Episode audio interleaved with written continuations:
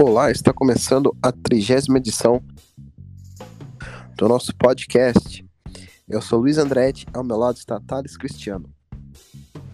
Hoje iremos comentar um pouquinho sobre o final de semana de tudo que aconteceu nas categorias do automobilismo e do motociclismo. Começamos um pouquinho a falar que hoje vai ser um podcast rápido, pois a gente só teve as categorias uh, Series no sábado e Cup Series no domingo. Prova que foi disputada em Phoenix, né? As provas do início do calendário que são disputadas é, no Oeste americano. A gente vai comentar um pouquinho como foi a Xfinity Series. Exatamente, a gente teve mais uma etapa da Xfinity Series é, no circuito de Phoenix, Avondale, nesse final de semana. É, circuito que ganhou um pouquinho de importância nessa temporada, que vai ser o primeiro ano, depois de muito tempo, que a decisão do título não vai ser em Homestead, em Miami, vai ser em Phoenix. Foi anunciado esse ano a decisão das três categorias nacionais da NASCAR será no Autódromo de Phoenix.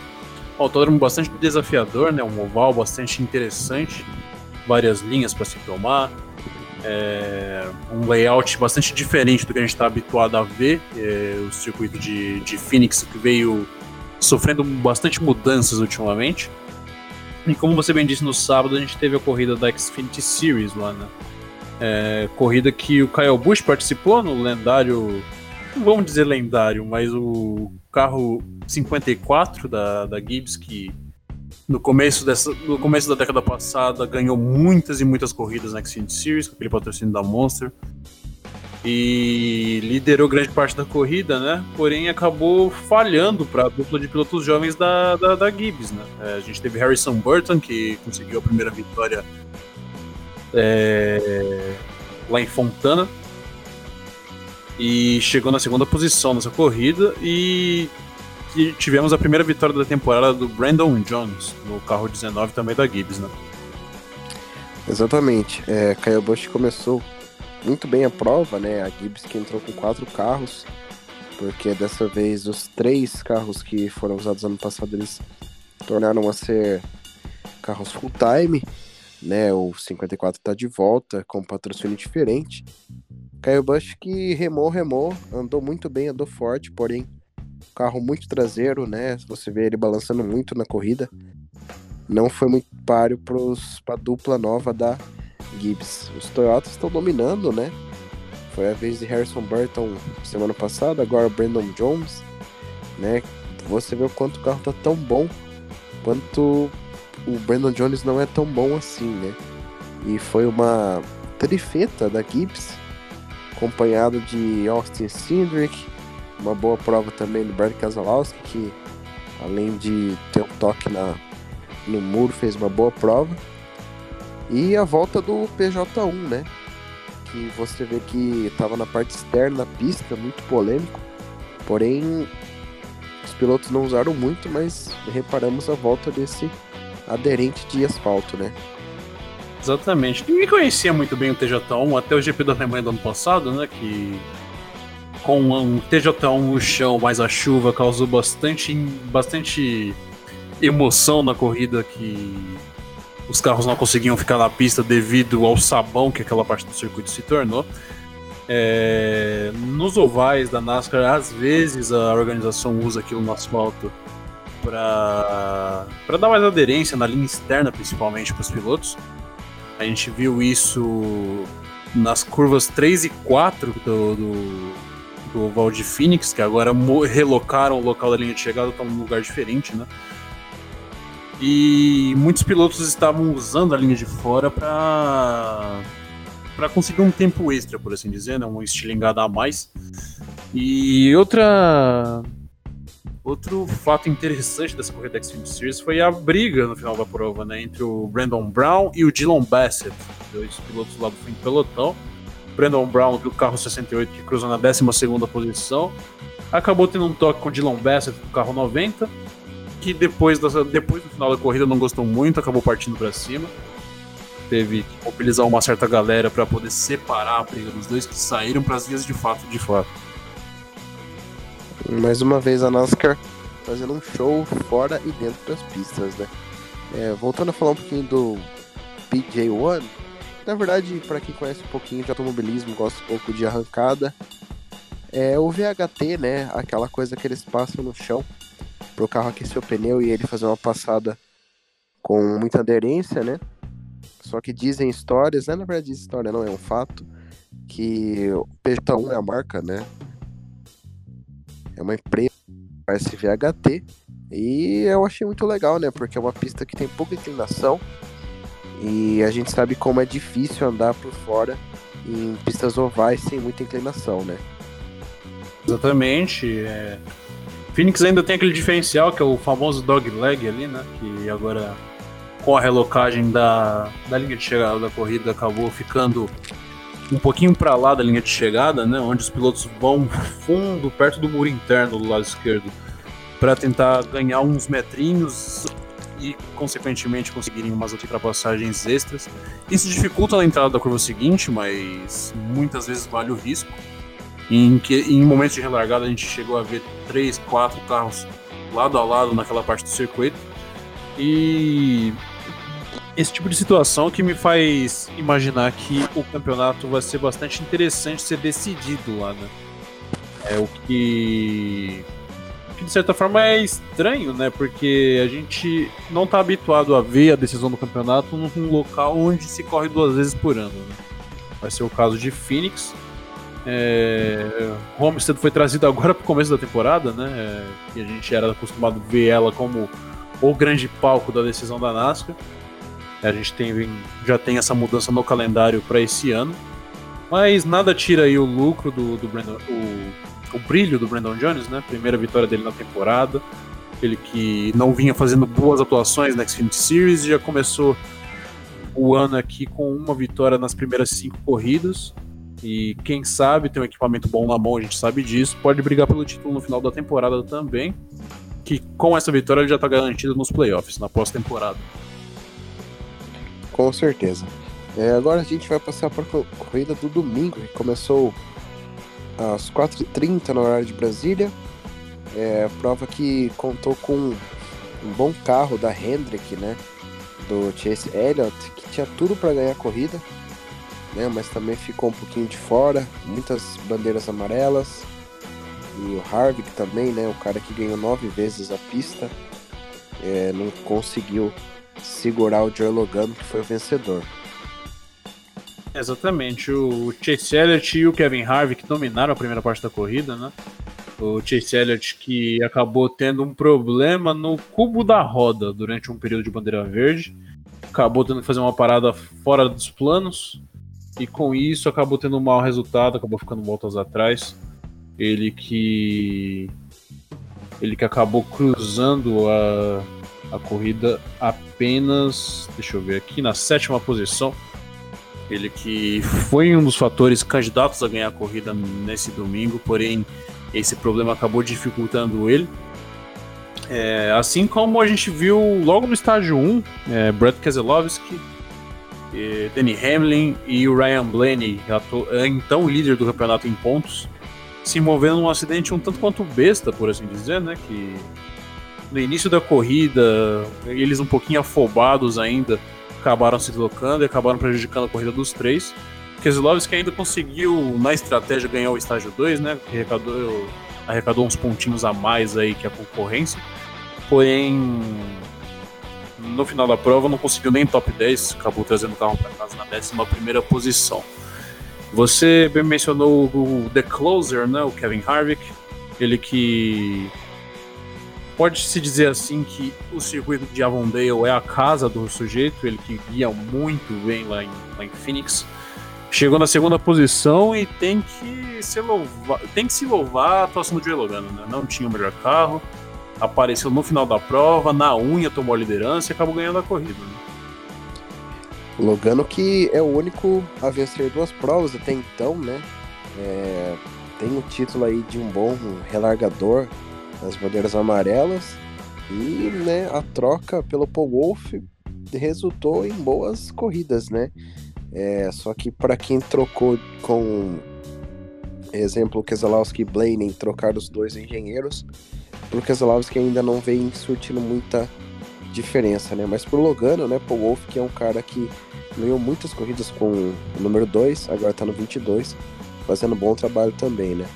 Logano apareceu no finzinho, né, e foi até o fim, relargando bem, segurou a pressão do Harvick, né? A gente até pensou que ele ia é, passar e ganhar a corrida, e não conseguiu. Segunda vitória na temporada.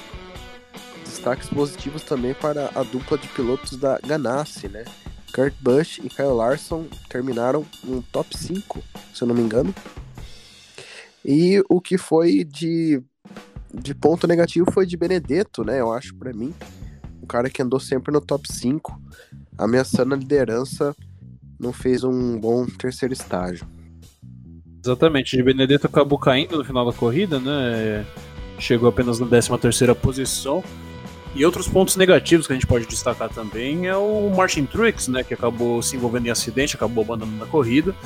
Assim também como o Eric Jones, que estava numa, numa pintura diferente, uma pintura verde, que a gente não está habituado a ver no carro número 20 da Joe Gibbs, acabou se envolvendo no acidente e ambos pilotos acabaram não completando, é, com péssimos resultados lá pro fim do pelotão.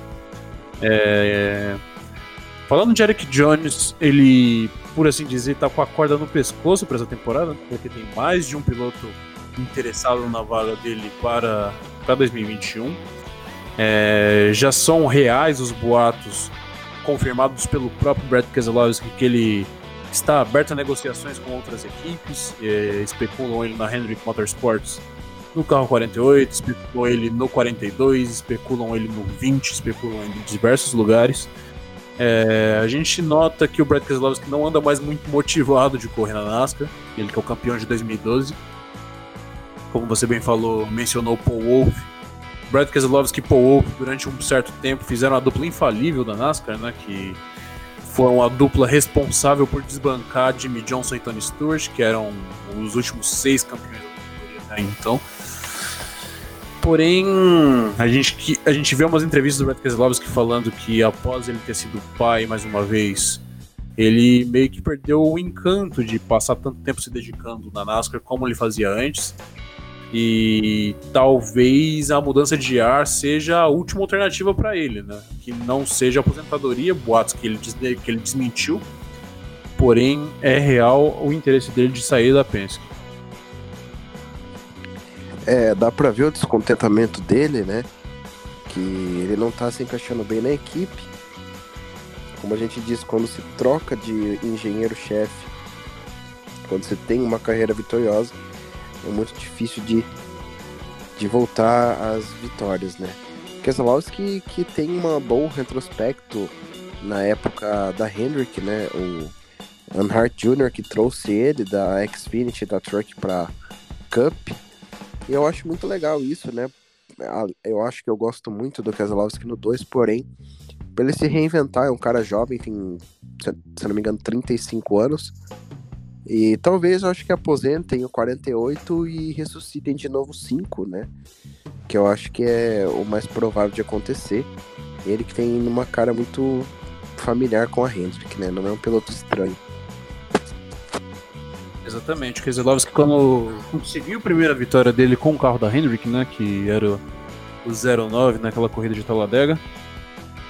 E como foi dito, né, ele não tem não veio fazendo bons anos, participou da final de alguns anos nesse novo formato de playoff. É, porém, nunca foi realmente um fator que considerávamos para título, por assim dizer. E agora ele busca essa mudança. Né? É, a gente tem várias, vários lugares bons uh, no grid da NASCAR Cup ficando vagos para ano que vem. Né? A gente tem o Clint Boyer podendo sair, a gente tem o Ari Almirola sob pressão, a gente tem o próprio Eric Johnny sob pressão.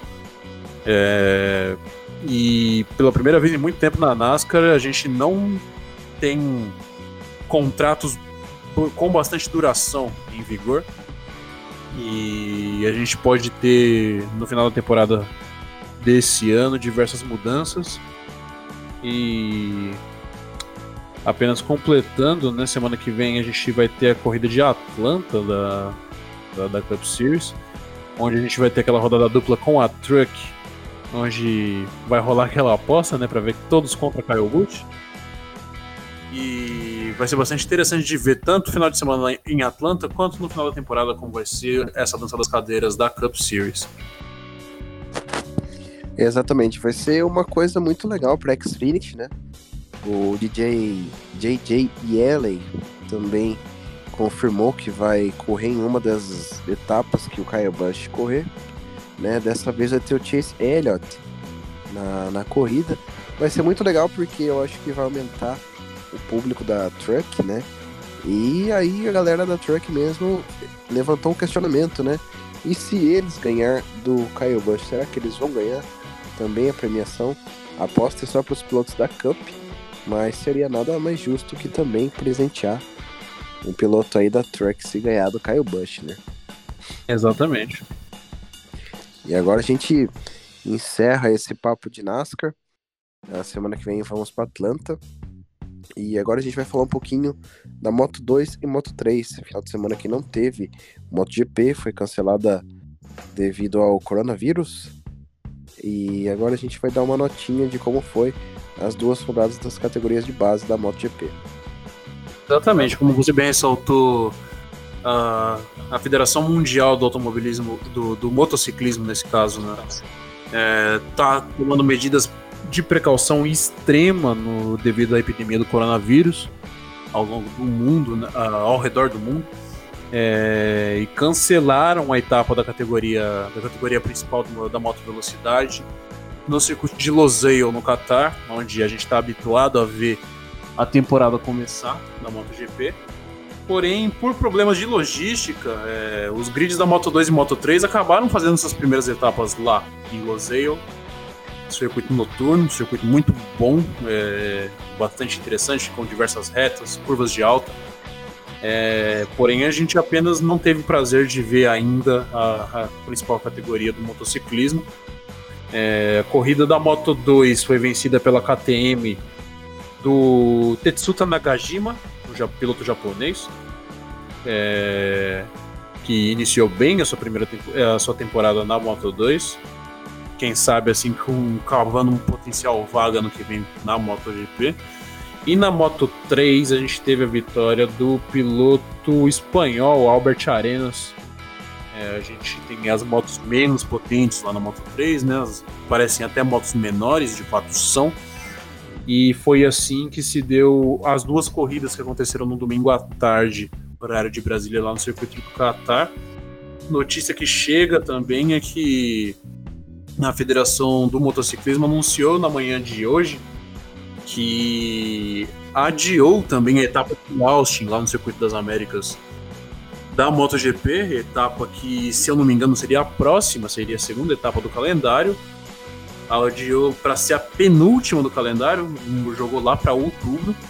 Ou seja, a estreia do calendário da MotoGP acontecerá apenas no dia 4 de abril, se não estou enganado, lá no circuito de Termas do Rio Rondo, na Argentina, é, país vizinho nosso aqui, que vai receber a primeira etapa de 2020 da MotoGP, com diversas mudanças. Né? A gente vai ter os irmãos Marques na Honda, a gente vai ter Valentino Rossi, provavelmente, provavelmente não, assumidamente em sua última temporada com a Yamaha.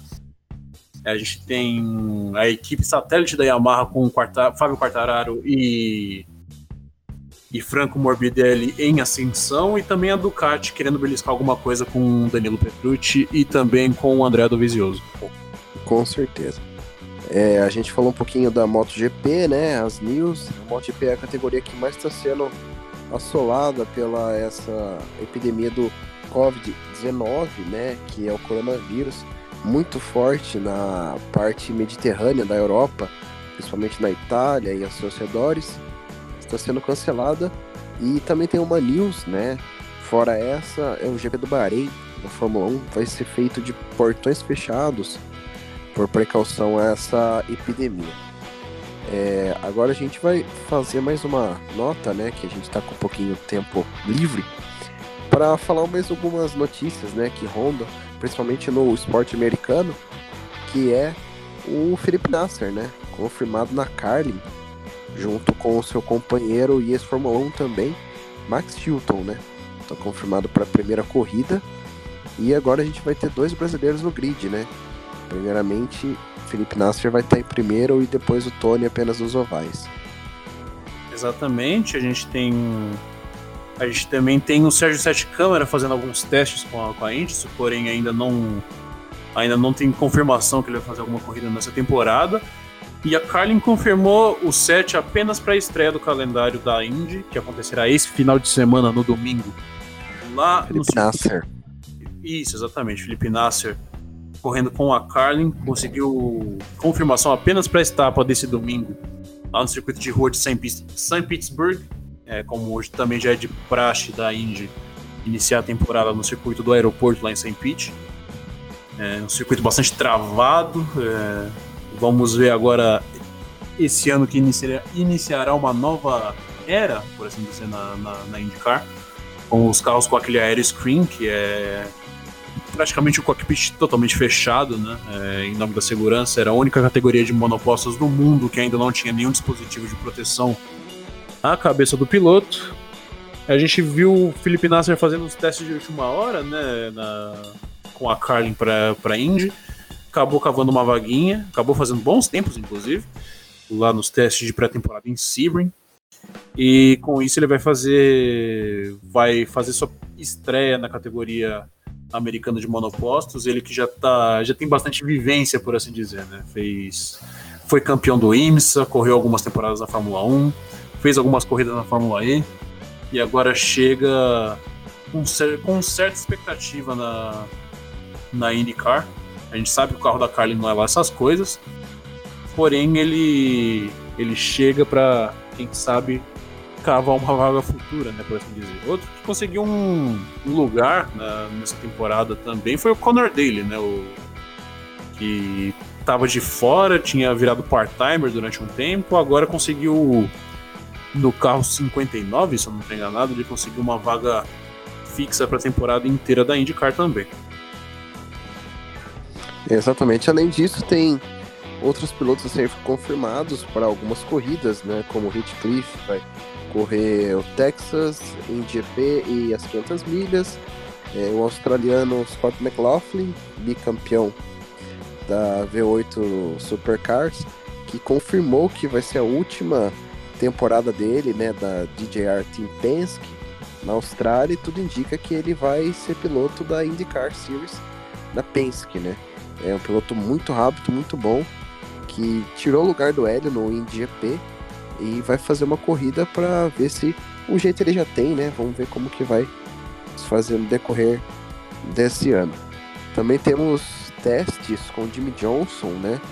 A McLaren Arrow é, pegou, né? Registrou o número 48 para Jimmy Johnson no carro. Ele já se encontra na base da McLaren, né? Fazendo banco e vai fazer alguns testes. E, né, confirmação de Alonso também na McLaren. Exatamente, Fernando Alonso vai fazer só as 500 milhas, Scott McLaughlin vai fazer apenas o circuito misto de Indianápolis, né? E Hélio Castro Neves vai fazer as 500 milhas.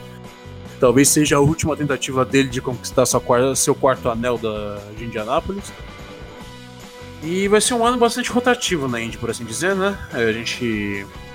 O atual campeão da Indy, o Joseph Newgarden, atual bicampeão da Indy, na verdade, deu uma entrevista essa semana falando que tem vontade de correr na Fórmula 1 porém ele sente que os pilotos americanos lá são um pouquinho desprezados e o que não tira a atenção dos pilotos que estão buscando novos ares em sua carreira é, fazerem algumas experiências na Indy, né?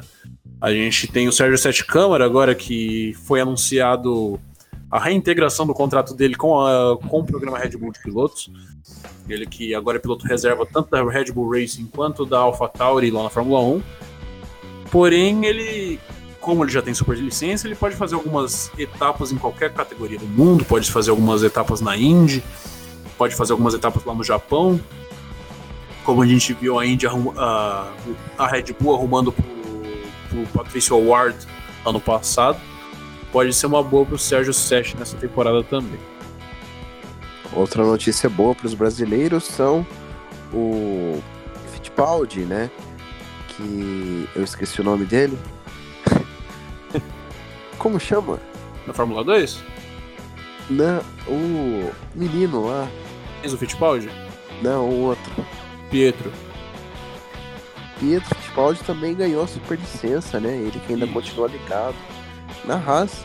E agora a gente vai dar só mais uma notícia, né? Smoke, Tony Stewart vai fazer o Roval da Indy na NASCAR Next Xfinity Series. A Stuart Haas Racing vai colocar mais um carro para ele. Talvez seja o número 00, né? Ou ele vai pegar o Charter número 14 e vai se divertir um pouco, né? Quem não sabe, Smoke anda muito bem em mistos, né? E a gente vai adorar ver ele de volta, né?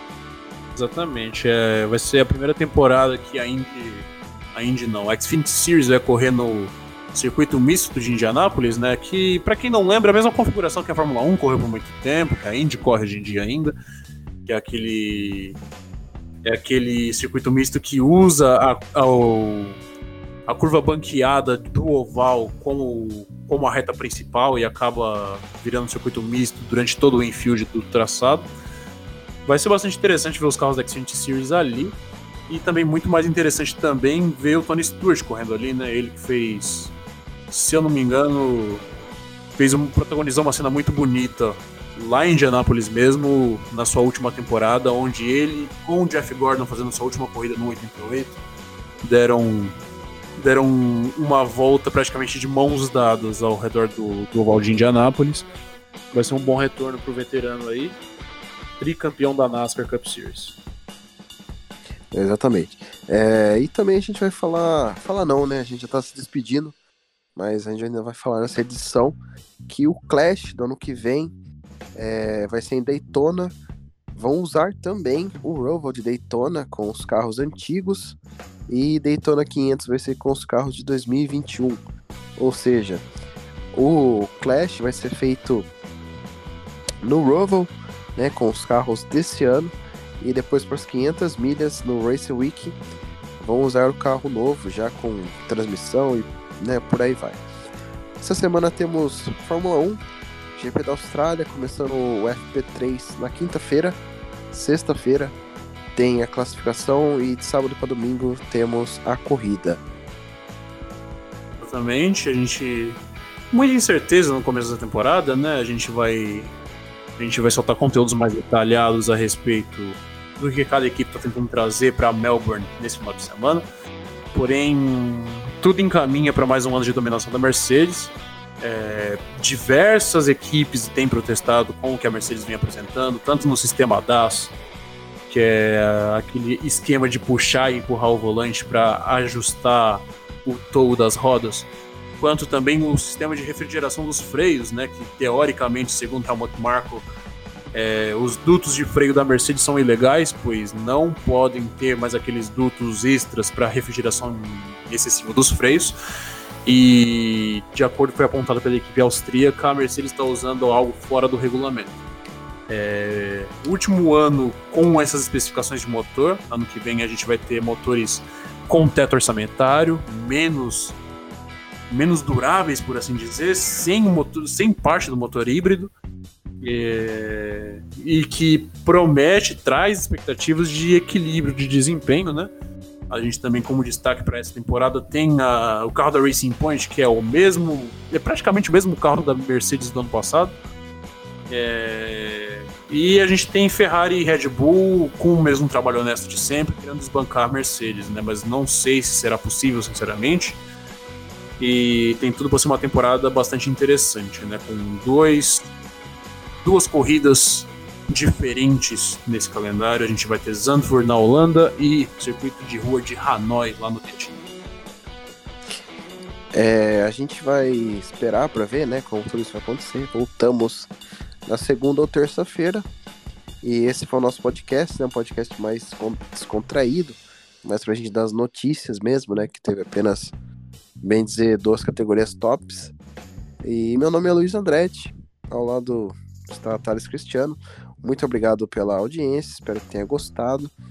E boa noite a todos, se inscreva no canal, dê um like e abraço.